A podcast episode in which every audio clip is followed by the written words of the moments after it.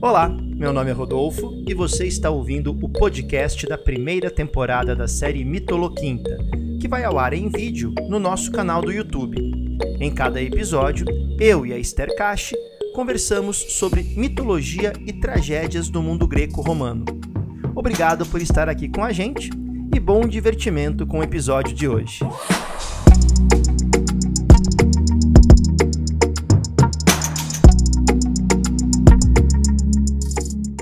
Boa tarde, pessoal, tudo bem? Sejam bem-vindos a mais um episódio do Mitoloquinta. Hoje, quinta-feira, 8 de julho de 2021, pontualmente às 13 horas e 30 minutos, entramos no ar com o 14º episódio do Mitoloquinta.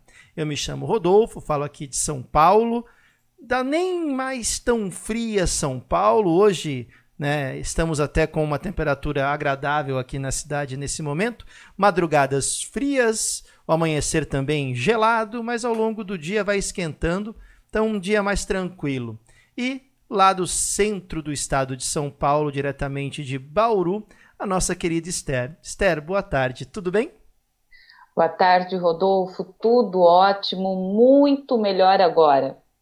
E vamos lá, vamos falar hoje sobre começar uma série nova dentro do Mitoloquinta, que é a série Heroínas Trágicas. Começaremos a falar por Antígona, mas antes disso, deixar a minha saudação a todos que estão aqui no Clube do HO, no chat se manifestando, Breno, a Isabela, a Lili, a Maísa, sejam todos muito bem-vindos, como sempre. E antes de começar também, para você que está chegando agora aqui no, no História Online, lembrando que tem novidade aí do Clube do HO, que é o nosso clube de assinantes aqui no YouTube. E eu projeto para vocês agora. Né? Nós temos a partir do dia 2 de agosto o SEMI-HO 2021, que é um SEMI extensivo, são 14 semanas de programação, que na qual nós abordaremos o conteúdo de História do Brasil com a Esther, História Geral comigo, e Atualidades com o Daniel, para as provas de final de ano, para as provas de vestibular, para o Enem. É um semi-extensivo, então nós pegamos o conteúdo que é abordado ao longo de um ano e condensamos em 14 semanas, no padrão HO de aula. São aulas ao vivo, que depois ficam gravadas e você pode assistir quantas vezes quiser enquanto for assinante do Clube do HO no nível cursos e revisões, com um resumo em PDF e também com lista de exercícios, chat e o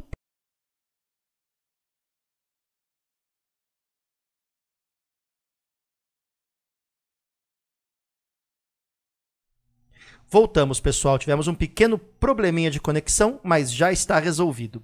Então, como eu dizia, esse produto aí faz parte dos benefícios do Clube do HO nível curso e revisões. Então tem o curso de Humanidades, tem a revisão HO 2020, que foi feita no ano passado, disponível, e agora também aí o curso do Semi-HO 2021. De segunda-feira, das 11h30 às 13 horas, aula com o Dani, e de sexta-feira, das 8 horas às 9 e meia da manhã comigo e das 10 às 11 e meia com a Esther. E se você estiver vendo agora essa live no seu computador ou também na sua Smart TV, você percebeu que tem um QR Code aí. Pega teu celular, aponta aí a câmera para o QR Code e vai abrir automaticamente o link para você se inscrever no Clube do HO. Aí você escolhe o curso, o nível cursos e revisões e esperando aí, dia 2 de agosto já começa, se bem que tem todas as aulas do Humanidades que já foram dadas no primeiro semestre e continua no segundo semestre, a revisão HO 2020, muito conteúdo para vocês, tudo bem? Feito isso, Esther, sem mais delongas, vamos lá. Vamos começar então hoje a falar sobre Antígona. E como sempre, a gente começa falando sobre a etimologia né, do nome, a origem do nome. Quem foi Antígona? Da onde vem esse nome? Qual o papel dela aí nessa série das heroínas trágicas e por que ela foi escolhida para começar essa série? Nossa, bom, em primeiro lugar eu gostaria muito de agradecer novamente e dar boa tarde a todas as pessoas maravilhosas que geralmente nos acompanham. E, e olha, Rodolfo, eu estou muito feliz em fazer parte desse projeto aí voltado para os vestibulares, eu sempre aprendo muito trabalhando com você e com o Daniel. Então, é, é, estou felicíssima. E sobre a Antígona, olha, gente, é, ela é uma heroína trágica por excelência, né, Rodolfo? Acho que é, quando a gente pensa no que significa a tragédia, e isso não apenas eu, ou, ou aliás, eu, por conta de outros grandes autores, é, a gente acaba vendo em Sófocles essa, essa construção do herói trágico, inclusive muitas vezes com um, um, toda uma discussão é, sobre o caráter, né, sobre as suas opiniões, o seu ponto de vista, de uma forma muito diferente de Ésquilo, por exemplo. Né? Então, Sófocles ele tem algumas características sensacionais na construção, na narrativa. A gente viu isso em Édipo, né? Semana passada a gente viu Édipo, que deu aí para pensar em tantas questões, e isso está presente em Antígona novamente, né? Então você falou da etimologia dela, é, pegando o dicionário etimológico do Junito de Souza Brandão, é, a, a etimologia é interpretada, segundo alguns helenistas, como aquela que é distinta, que é nobre por seu nascimento né? Seria então a nobre. E tem uma interpretação que o nome significaria a que se opõe à família. Então, são as coisas do grego, né? Olha só a gente tem duas interpretações muito diferentes, mas muito possíveis, e que ambas é, é, fazem parte, né? Combinam com a, a, a Antígona, porque ela é uma heroína que já tem um nascimento trágico, no sentido mesmo da, da tragédia, né, na questão grega, já que ela nasce, ela é fruto do incesto entre uh, Jocasta e Édipo. Quer dizer, ela já é, ela é irmã e filha de Édipo. Então, assim, ela já tem um, um nascimento em comum. E, e na tragédia é, de, de Édipo, rei, o Édipo Tiranos que a gente vê uh, em Sófocles, a mãe se suicida. E eu falo no caso dessa tragédia porque você vai ter em outras tragédias destinos um pouco diferentes para Jocasta. Mas é sensacional como, é, diante da, do seu nascimento, que já preconiza uma série de problemas relacionados aos labidácidas, a gente veja em, em, em Antígona é, uma tendência a manter o seu ponto de vista, a lutar por aquilo que é certo e, se for necessário, pagar com a própria vida. Então, a etimologia faz muito bem, faz, faz muito sentido ao nome. Dois, duas interpretações possíveis para o nome que não necessariamente precisam ser antagônicas, né?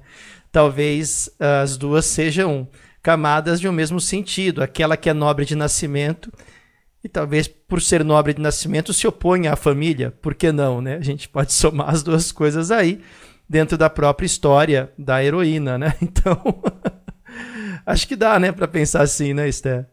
Dá, eu acho que sim, né? É porque uh, Gone vem dessa questão do, do verbo gignomai, que está relacionado ao nascimento, e, e, e, sim, Rodolfo, até pela própria trajetória dela, ela se opõe. É, na tradução do, do Trajano, na introdução que ele faz, ele até comenta isso. É, ele fala: olha, Antígona é a virgem que sabe que se ela desobedecer, ela vai pagar aquilo com a vida, ela está noiva do filho desse tirano, que inclusive vai ser responsável pela, pela sua morte, e ela não está nem aí. Ela, é como se ela nem, tiver, nem demonstrasse um desejo de, de querer casar. Ela é a virgem que vai se sacrificar e acabou. Então, sim, e por é. ser nobre, inclusive de nascimento, é aquela que vai se opor à família. É interessante. Uma possibilidade. Bom. E já que falamos de família, acho que podemos então falar um pouquinho sobre a árvore genealógica, né? De quem é Antígona aí, dentro dessa árvore genealógica. E aí eu deixo com a Esther para contar para a gente o que nós chamamos aqui carinhosamente no Mitoloquinta de casos de família, agora não mais olímpicos, né? Mas também um pouquinho, né? Mas os casos de família também agora mais tebanos, talvez, né, Esther? É, Tebas é um lugar quente na tragédia, né? Nossa senhora. Não é? Gente, é, é um negócio impressionante, Tebas, hein? sim, né? Até porque, no caso, a gente tem aí a maldição dos labidácidas, né? Pegando aqui a sua, a sua árvore genealógica, é, você pode ver que nós temos uma a, toda uma vamos chamar de uma ascendência bastante interessante, quer dizer, ela é neta de Laio, que já vem com toda aquela problemática que a gente comentou a semana passada, que tinha toda uma relação muito complicada com, com uh, por conta de Crisipo, e ele vai ser amaldiçoado. Né? Então a gente tem aí uma árvore genealógica que mostra a extensão do problema dos labidácidas, porque na mitologia grega é, existe muito essa coisa do oikos, do, dos clãs, né? É, então a gente tem, por exemplo, os atridas também, que tem tantos problemas, caso de família, a gente tem que pegar os atridas, né? Que a mulher mata o marido, e aí a gente vê um desenrolar terrível. Então, é, no caso dos labidácidas, ela é neta, portanto, de Laio, né? E irmã e filha de Édipo e filha de Jocasta, né? Então, quando a gente pega aí o próprio Cadmo, que é fundador de Teba, ele, inclusive, é aquele que é, é, significa o semeador de, de serpentes, de dragão. Então, não é uma linhagem qualquer, é uma linhagem bastante problemática que tem toda aquela relação com todo o problema do divino, né? E, e, e no caso, uh, ela vai ter como irmã a Ismene, que representa mais ou menos a ordem. A Ismene é uma, uma filha muito obediente, no sentido de, se o tio falou que não era para enterrar o determinado irmão, a gente vai rapidamente contar a história, né, para entendermos qual é a têmpera da, da nossa querida Antígone. Você tem, além da, da Ismene, que então aceita o status que lhe é dado, é, nós temos o Etéocles e o Polinices, que Édipo já havia feito uma previsão de que eles acabariam mortos diante de uma das portas, são sete portas em Tebas, é, um lutando contra o outro. Né? Então, assim, a gente sabe que a questão familiar não era meramente porque ela desobedece ou não desobedece. Existe aí uma relação com o divino que é meio uh, uh, desmedida, né? O tempo todo existe essa relação desmedida. Então é isso que está em cena quando Sófocles leva Antígona para o palco. Eu acho sensacional. Interessante pensar que as duas mulheres, Ismene e Antígona, elas são duas virtudes, pureza e, de certa forma, ordem, obediência, vamos dizer assim, né? A Antígona com a questão da pureza virginal e a, a Ismene da obediência.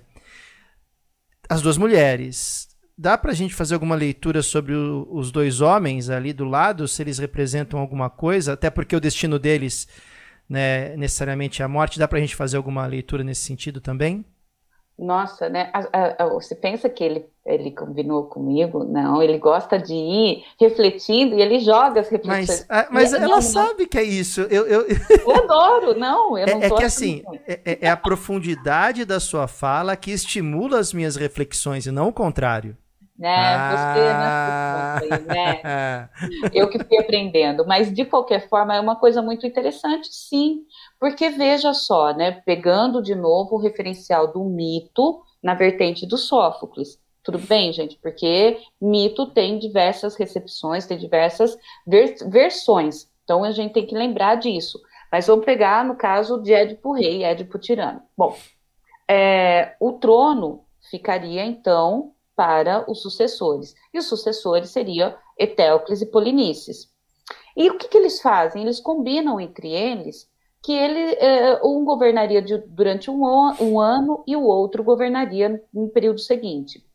Só que Etéocles, o que, que vai acontecer? Etéocles não aceita passar o trono para o irmão.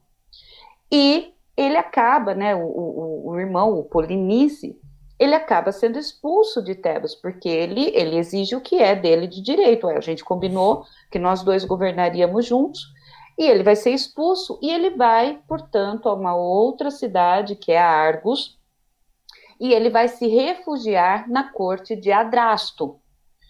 Adrasto uh, acha que Polinice está corretíssimo, então eu diria que nesse caso, Polinice representa a tentativa de se manter o compromisso, e o rei concede a mão da filha, né, da Árvia, em casamento a Polinice e incentiva uma expedição para voltar para Tebas.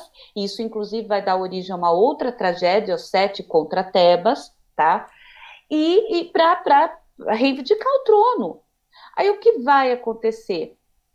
É, o irmão espera, né? Esse, esse, vamos chamar aqui de um pequeno exército, uma expedição. Os dois lutam até a morte de, tal como o Édipo havia previsto, eles vão lutar até a morte, os dois morrem. E aí quem vai assumir o trono é o irmão de Jocasta, o Creonte. Gente, tem algumas traduções que vai chamar de Creon, não interessa. Creon, Creonte, e ele assume o trono.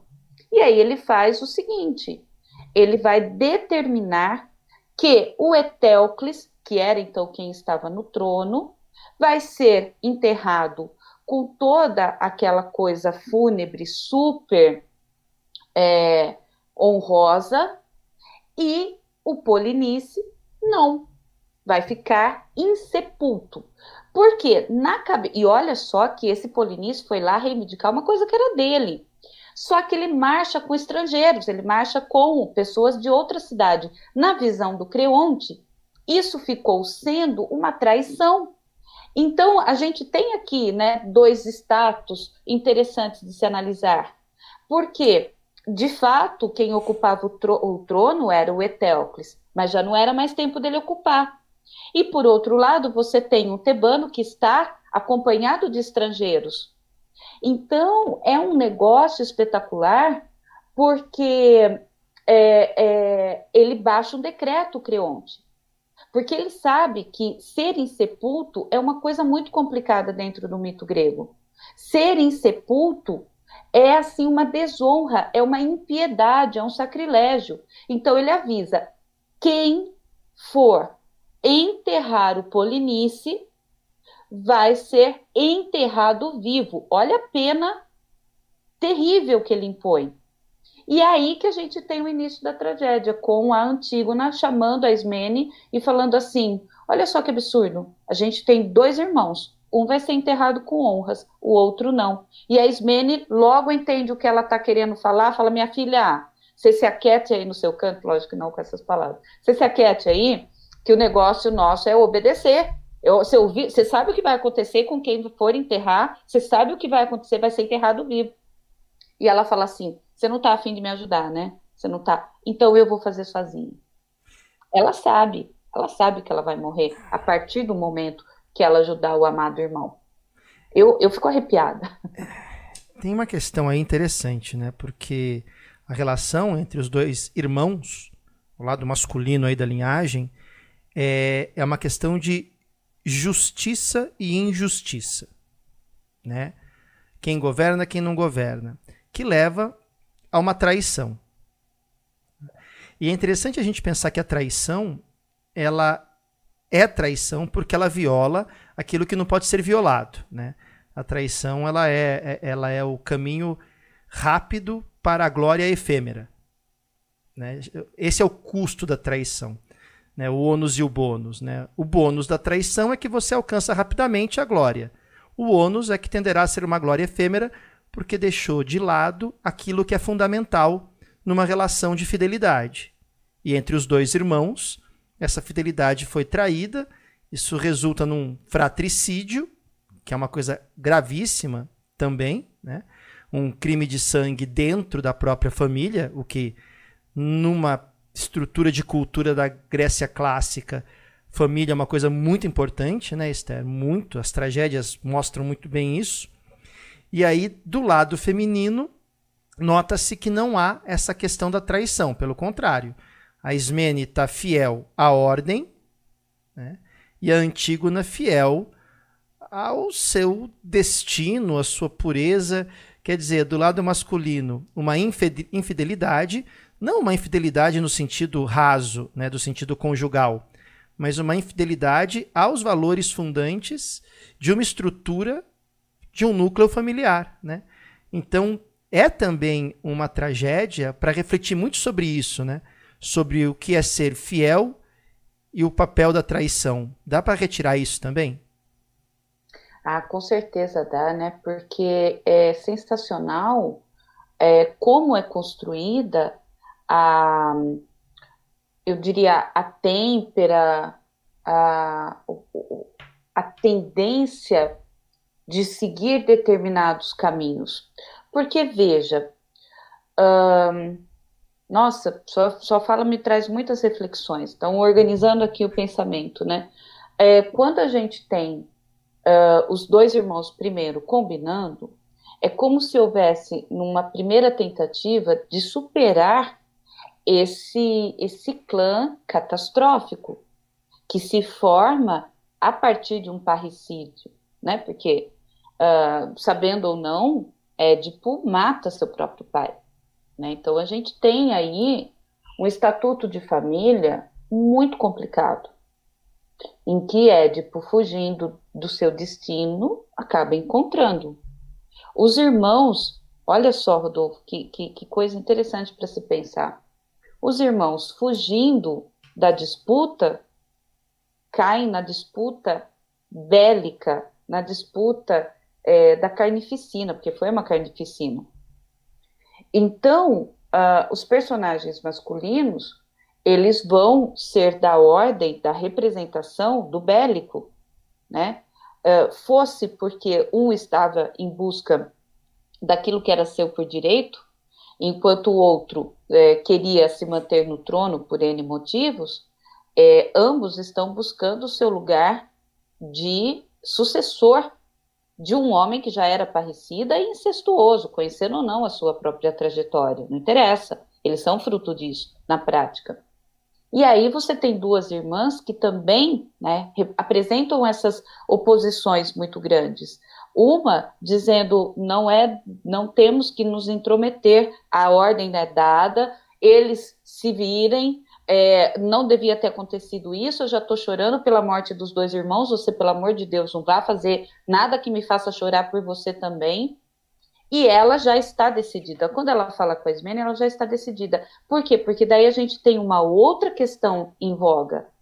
Porque, para além dessa, desse, dessas questões familiares, a gente tem na representação da própria Antígona a ideia de se manter aquilo que é o, o, o direito do costume, o direito natural. E você tem na perspectiva do Creonte a ideia de manter a tradição, não a tradição, mas sim a lei imposta, a lei dos homens. Então a questão do direito já começa aí. Qual dos dois está certo, qual está errado? E essa imagem, né, que eu acho magnífica, que você colocou, mostra muito do caráter, do ethos da própria é, Antígona.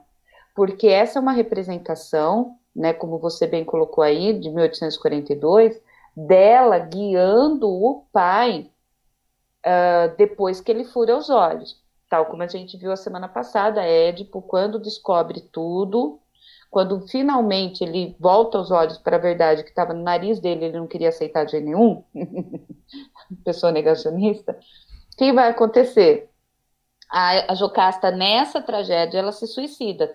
Tem outra que não, tá? Mas nessa tragédia ela se suicida e ele pega os broches, vamos chamar de broche, não é bem isso, mas ele fura os próprios olhos, né? Uma cena muito dramática, e ele fica cego. Em Édipo e Colono, ele é guiado pela Antígona. Ele vai para Colono, na Península Ática, ele é guiado pela Antígona. Depois da morte dele, do Édipo, depois que ela enterra o pai, ela volta para Tebas e ela encontra essa situação.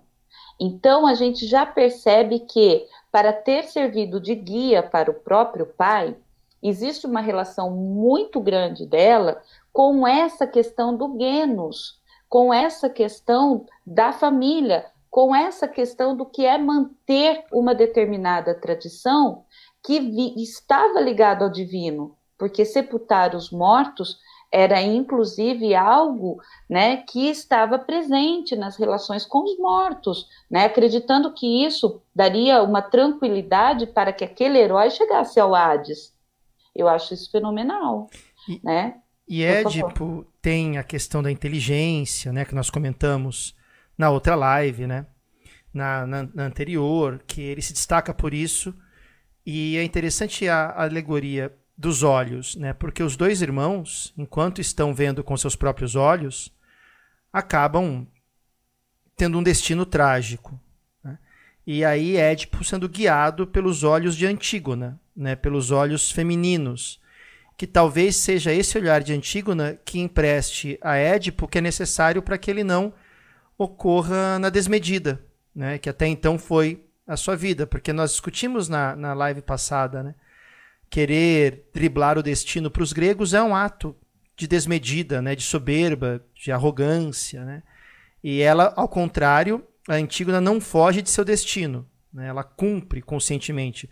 O pai quis dobrar o destino, os, os seus irmãos, né, de Antígona quiseram dobrar o destino.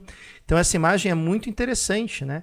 Ela guia o pai, que você vê pela imagem. Tudo bem, é de 1842. A gente pode também aqui projetar, né, Esther? Uh, a escultura né, de Édipo e Antígona, do Jean-Baptiste Huguet, de 1885, que além da questão da condução, demonstra, eu acho essa eu acho muito importante essa escultura, demonstra muito a relação afetiva entre os dois, né? O carinho entre os dois, né? A Antígona consciente de todo o sofrimento do pai, né? E do triste destino do pai e os dois um se apoiando no outro nessa escultura, né? Mas essa questão do olhar dela, eu acho que é, é bem importante, né, Esther? Sim, é, e ela tem uma, uma, uma coisa que eu acho maravilhosa na, na Antígona, que é entender que ninguém iria ajudá-la, né? E, e, esse é um olhar bastante é, importante, né? Por quê? Porque ela tem noção que se ela envolve a irmã, ela vai, inclusive, provocar indiretamente a morte da irmã. Então, ela assume o seu a sua responsabilidade sozinha. E eu acho isso maravilhoso porque é, eu diria que há sim um olhar. É, é o olhar, inclusive, de entender que com aquele ato ela está fundamentando e, e, eu acredito que em Sófocles isso seja muito importante, que ela está fundamentando que as tradições não devem ser esquecidas em nome de algo novo apenas porque os homens têm a razão, né? Então eu acredito que nesse sentido é, é um olhar diferenciado entregue às mulheres, né? A, a, a heroína trágica é, para além de todas as questões que a gente possa trazer, é, até semana passada teve um, um, uma espécie de seminário e tudo mais, em que se discute muito se as mulheres podiam ou não assistir à tragédia. Das autoras que eu conheço, né, aí a gente pode falar da Helene Follen, a, da própria Nicole Lorrault, todas mais ou menos dizem que é muito provável que as mulheres não tinham acesso nem a assistir as tragédias, que era um público majoritariamente masculino, mas que muitas vezes, sobretudo em Sófocles e principalmente em Eurípides, o feminino vem com alguma lição, entendeu? Ou assustar a, a Omarada, como é o caso da Medeia, que eu acho sensacional. Adoro Medeia. Ou seja, no caso dela, que vem para lembrar a importância das tradições. Então, perfeito, a sua colocação é maravilhosa. Por quê? Porque ela nos lembra, né, é, como é importante resistir. A Antígona é uma uh, pessoa que resiste, né? Então, eu concordo, sensacional. E aí, caminhando já para o finalzinho, né, do nosso bate-papo, eu vou deixar essa última imagem aqui, né, Antígona diante da morte do irmão, né, de 1865, uma obra belíssima no jogo de luz e sombras, né, o, o, o rosto da irmã o, envolto em sombras devido ao véu, né, enfim. é, talvez essa sombra do rosto demonstrando toda a dor que abateu sobre sua alma ao ver o corpo do irmão, né? O pintor sempre tem essa habilidade de conduzir através dos nossos olhos os sentimentos que tem que ser percebido pelo nosso coração, pela nossa alma, né? Eu acho que esse quadro pega muito bem isso. Eu queria que a gente falasse um pouco do desfecho, de como termina toda essa história de Antígona e quais são os significados que podemos tirar disso. É, é Antígona, é, é essa imagem, eu estou ainda encantado olhando para a imagem, você escolheu muito bem, é, porque ele está iluminado, ela não, né? Uhum. Porque ela vai à noite mesmo. Bom, a tragédia ela foi composta mais ou menos, ela vai ser de 442 antes de Cristo, né? Então, quer dizer, a gente sabe que Atenas, né, Rodolfo, e, e não tem como não lembrar de suas aulas de Grécia, Atenas está em seu apogeu, né? Diferente de um Eurípides, que quando compõe, por exemplo, quando a gente tem ali uh, em 431 é, Medeia, ninguém vai se esquecer que logo em seguida começa a guerra do Peloponeso e toda a questão da crise do espírito ático, né? Em Sófocles, não, principalmente nesse contexto, você tem uma grandiosidade muito grande. A, a Antígona, ela vai é, enterrar o irmão, ela vai fazer o que. Na verdade, ela nem consegue enterrar totalmente, né? Mas ela vai é, é, fazer o que ela acreditava ser necessário, né? Fazer o, o, mínimo de um ritual fúnebre e vai ser descoberta por Creonte. E nesse sentido, imagina só, é, ele fala, bom, só que ela é noiva do filho dele. Não lembro se eu comentei já isso. A Antígona, ela é noiva de Remon, que é filho de Creonte. Então, ele não podia exatamente voltar atrás, né? Porque, veja, uh, ele agora é o rei, é o tirano, como é que faz, né?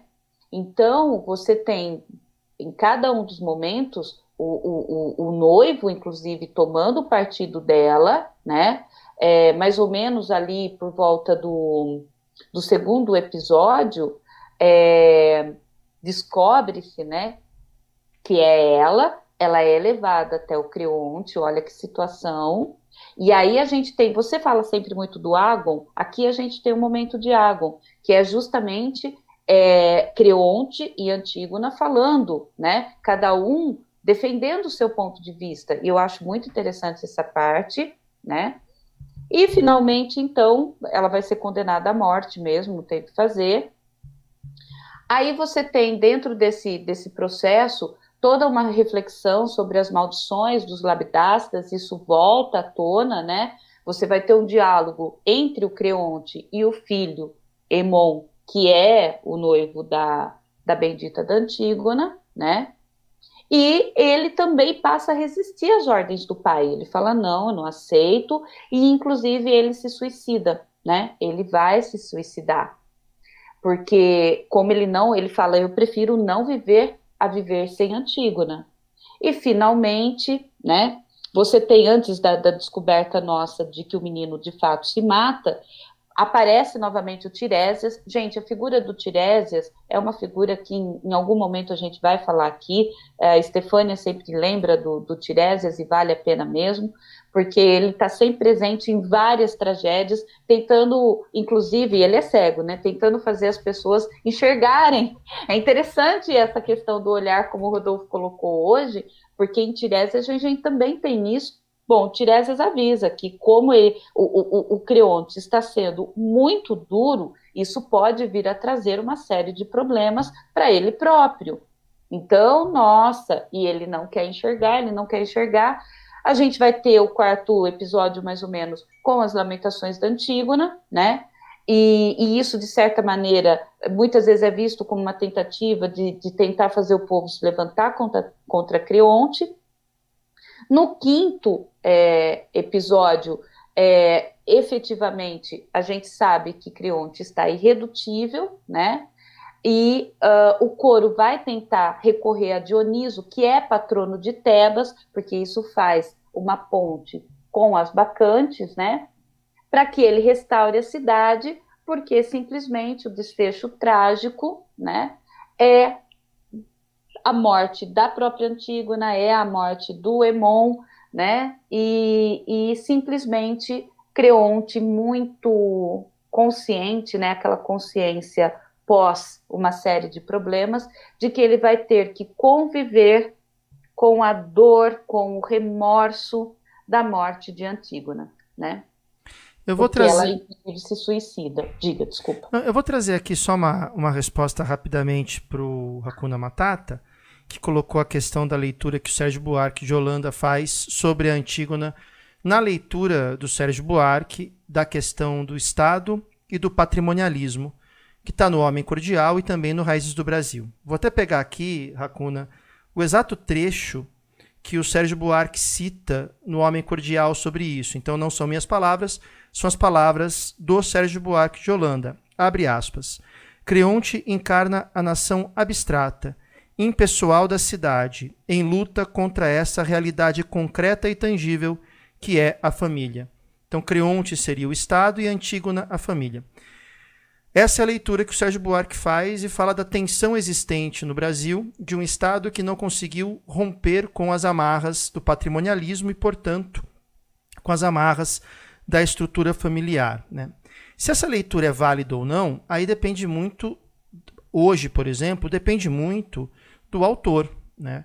Tem autores que, inclusive, entendem essa dicotomia Estado versus patrimonialismo que o Sérgio Buarque levanta como equivocadas. Um deles é o Gessé de Souza. O Gessé de Souza, ele, né, no, no livro dele, como é que chama aquele livro da inteligência brasileira? não é estupidez inteligência brasileira, é alguma coisa assim o título, me foge agora o nome, mas ele faz uma crítica muito potente à leitura do Sérgio Buarque, dizendo que o Sérgio Buarque ele vai por um caminho que comprovadamente não seria uma análise correta. Então aí não é a questão se a análise do Sérgio Buarque é válida ainda hoje ou não, né? Para muitos talvez ela nunca seria, né, válida, como o Gessé coloca. O Gessé critica o Sérgio Buarque, ele faz uma crítica potente também ao Raimundo Faoro, naquela famosa obra né, do, do uh, Os Donos do Poder e assim por diante. Tá? Então, nessa questão, né, há muitos críticos. Não cabe a nós aqui, nem a mim nem a Esther, falar se a leitura é válida ou não. Né? Há autores que acham que sim, há autores que acham que não. Né? Aí cada um né, coloca, se coloca aí, né, preferindo tal ou qual autor, tá bom? Todos têm sua relevância. Só para te colocar esse ponto. Isso, Adriana, obrigado. A tolice da inteligência brasileira, né? Porque a grande questão da subcidadania para o Sérgio Buarque, ela tem uma origem que é, sim, de, é, é, é, o, é, é o simétrico oposto da origem a essa subcidadania que o Gessé, por exemplo, analisa no Ralé Brasileira. Então eles são, ele parte em dois pontos. Não caberia, não é tema da nossa live, não cabe aqui, mas só para te ilustrar um pouquinho. Então talvez se você pegar tanto, obrigado, viu, Adriana, o atolista da inteligência brasileira, quanto também a ralé brasileira, você vai ver que ambos detectam essa subcidadania, mas como detectam que a origem deste comportamento está num polo que é o simétrico oposto do outro, todo o significado dessa subcidadania se altera, tá bom? Não dá tempo, desculpa, tá, Racona? Não dá tempo da gente aprofundar aqui porque não é o tema da live, mas espero que tenha jogado uma luz, pelo menos não queria deixar passar aí sem dúvida aí, tá bom? Essa dúvida, perdão, sem uma mínima resposta ou encaminhamento, tá bom, querido? E muito obrigado pela sua dúvida. Mais uma vez, uma ilustração de como as tragédias gregas elas vão para muito além né, da literatura pura, tá bom, Racuna? Obrigado, querido. Tá bom? E nada como as vésperas de um feriado aqui em São Paulo, alguém, né, de volta ao nosso querido Racuna Matata, que eu sempre saúdo com um viscoso, mas gostoso, né? Referência aí do Rei Leão. Se vocês se lembram que tem essa cena que ele vai comer os verminhos, né? Viscoso, mas gostoso. Fica aí a saudação, então, pro Racuna.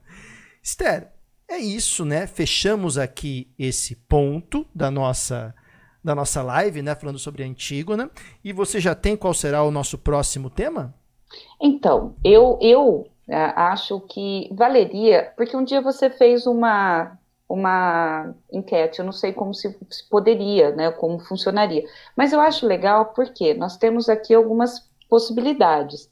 A gente mantém um pouquinho do próprio Sófocles e a gente explora um pouquinho dos Atridas, né? E aí a gente poderia pensar na Clitemnestra, tá? É, Clitemnestra é uma personagem interessantíssima. É, e aí a gente tem algumas do próprio Eurípides, né? Que é a, a, a própria. Nossa, gente, aí a gente tem a, a Fedra, né? Que é um caso diferente, porque aqui a gente tem uma mulher muito honrosa, né, gente? A Antígona é a representação de toda essa pureza, de toda, né, de toda uma série de elementos que a gente pode trabalhar. E a gente tem a Fedra em Hipólito, que é a madrasta que se apaixona pelo próprio enteado. E aí, gente, vai ter que assistir a live para vocês verem o bafão de família. Eu acho que a gente pode fazer o contraponto, já que falamos da honra inabalável, podemos falar da, da sanha libidinosa. Sanha libidinosa! Sensacional!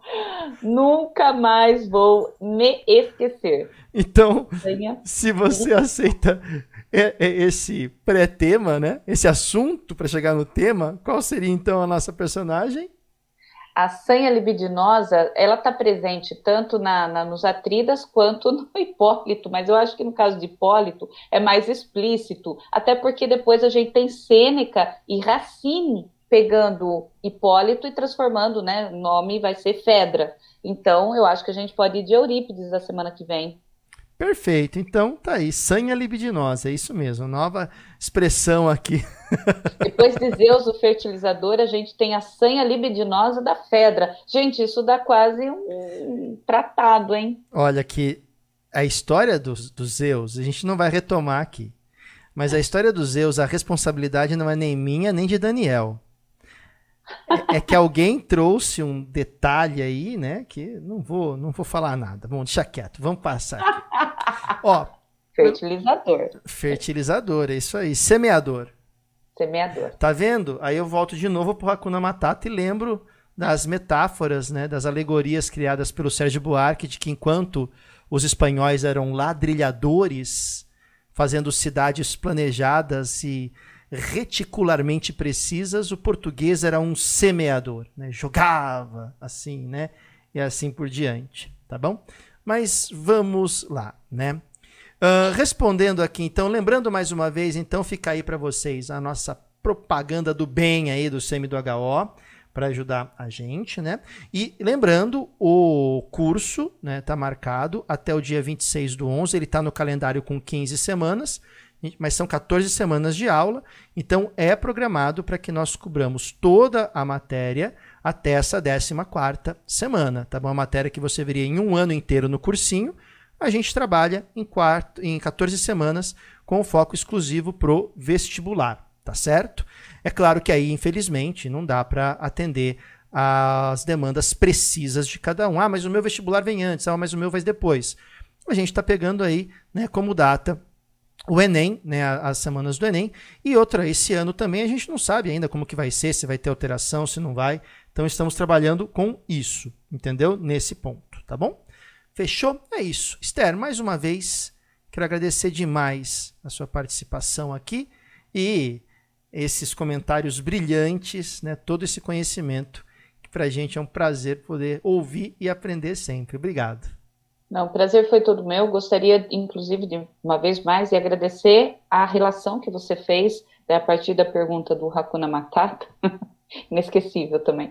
Porque é muito interessante, né? Muitas vezes comparam Creonte a vários tipos de Estado. Então, muito obrigada, Rodolfo, porque isso realmente deu um brilho especial para a live. Muito obrigada mesmo. Perfeito. Só respondendo o Elodinho aqui. Elodinho, eu não entendi qual foi a sua dúvida, eu não peguei o começo dela. Mas é, lembre-se o seguinte: existem as aulas da revisão HO 2020, que estão todas disponíveis. E lá você tem o curso de História do Brasil completo. Então, se, se sua prova, porventura, acontecer antes de uma determinada de um assunto determinado, você pode pegar os vídeos da própria revisão HO 2021, completar e também né, os vídeos abertos. Então, esse é um ponto que, uh, de certa forma, você terá acesso a esse tema de uma maneira ou de outra. E aí o que eu aconselharia, caso algum tema, se seu vestibular for muito antes, algum tema não for abordado ainda, você pode recorrer aos vídeos da revisão HO 2020, que estão bem condensados ali, bem focados na questão do vestibular e podem te ajudar, tá bom? É isso. Pessoal, muito obrigado pela participação de vocês, muito obrigado pelo carinho de vocês, como sempre. E amanhã, no Diário do Enem, às 13h30, eu trabalho com o foco no Enem, obviamente, a questão da crise do Império Romano. Falamos o último tema de história geral da Lei das Doze Tábuas, da República Romana. Agora a gente dá um salto e vai falar um pouquinho sobre a crise do Império Romano, tá bom? Nos vemos então amanhã às 13h30 em ponto, aqui ao vivo no HO.